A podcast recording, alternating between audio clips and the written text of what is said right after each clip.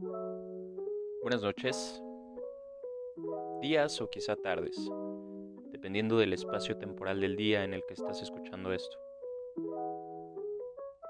La impermanencia a un solo espacio de tiempo de este audio hace posible que lo escuches en el contexto que tú elijas.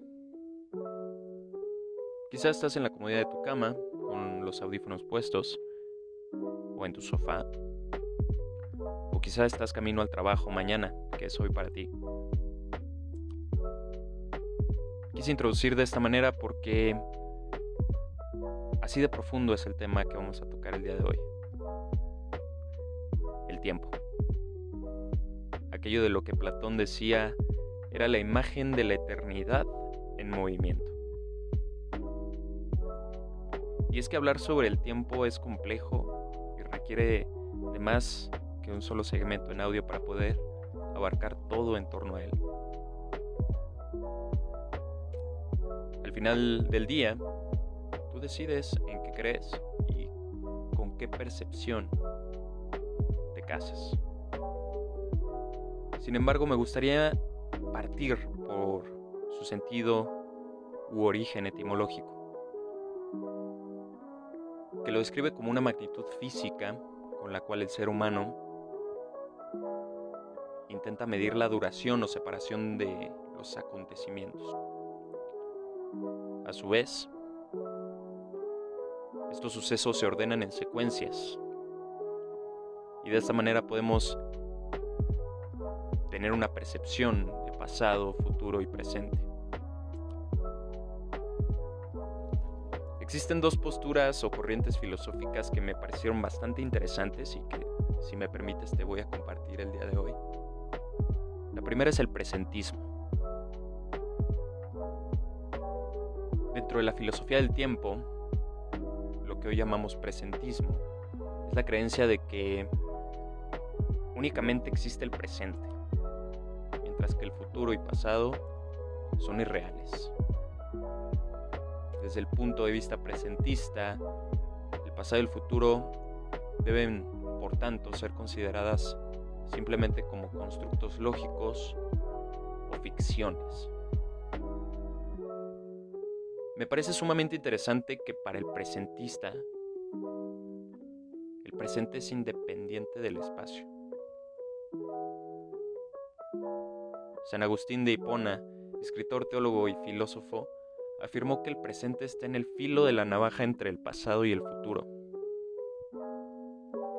Parece evidente, ¿no? Ya que si el presente se toma en extenso, debe tener distintas partes, aunque éstas deben ser simultáneas si realmente integran el presente del cual hablamos. Y de acuerdo con los primeros filósofos, el tiempo no puede ser al mismo tiempo pasado y presente,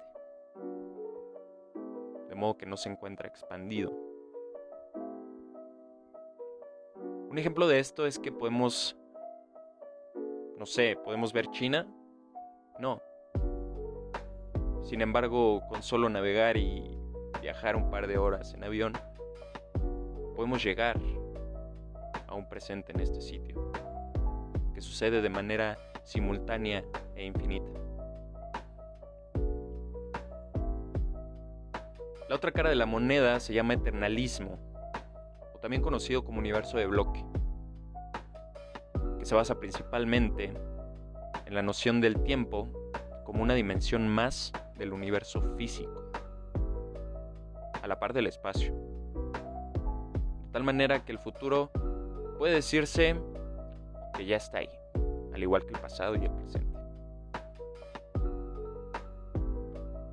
El eternalismo considera que pasado y futuro son reales a la vez, y al establecer un continuo real, se relativiza el estatus real exclusivo del presente.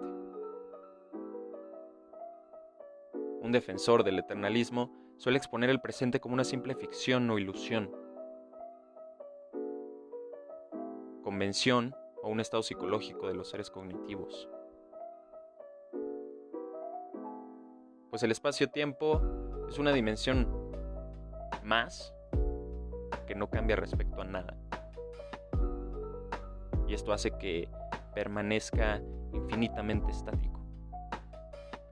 Esto me recuerda creencias de la antigua Grecia, especialmente lo que decía Parménides y Zenón de Lea, porque de una u otra forma, en relación al eternalismo, tenían razón en su concepción de que el mundo era inmutable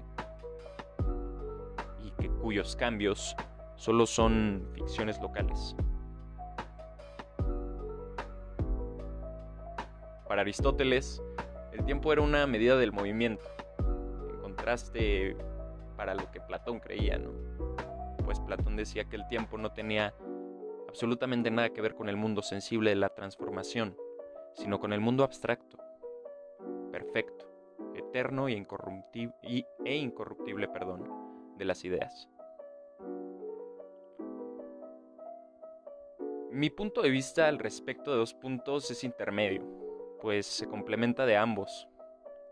Del presentismo puedo rescatar la importancia del presente, la noción de estar bien en el aquí y el ahora, sin la carga memorial del pasado ni la falsa expectativa del futuro.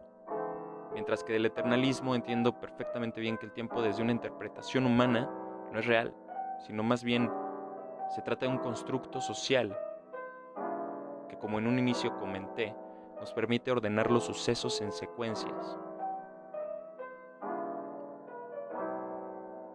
Por lo cual concuerdo con la idea de que el tiempo no se mueve en realidad. Simplemente existe y existirá estáticamente. No es algo que nació, ni es algo que pueda morir, por lo tanto no envejece.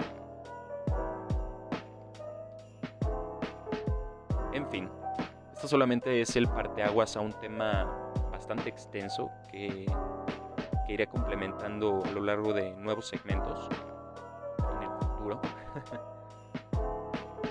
Espero que te haya gustado. Muchas, muchas gracias por escucharme. Al final, lo que creas o no es, es cuestión tuya. Aunque me encantaría poder conectarnos de manera más directa, por eso me permito invitarte a nuestro Facebook. Ya nos puedes encontrar como Ataraxia Podcast. Ahí podemos tener un contacto mucho más directo, donde te voy a responder, donde podemos entablar una conversación sobre tus puntos y ponerlos sobre la mesa del debate.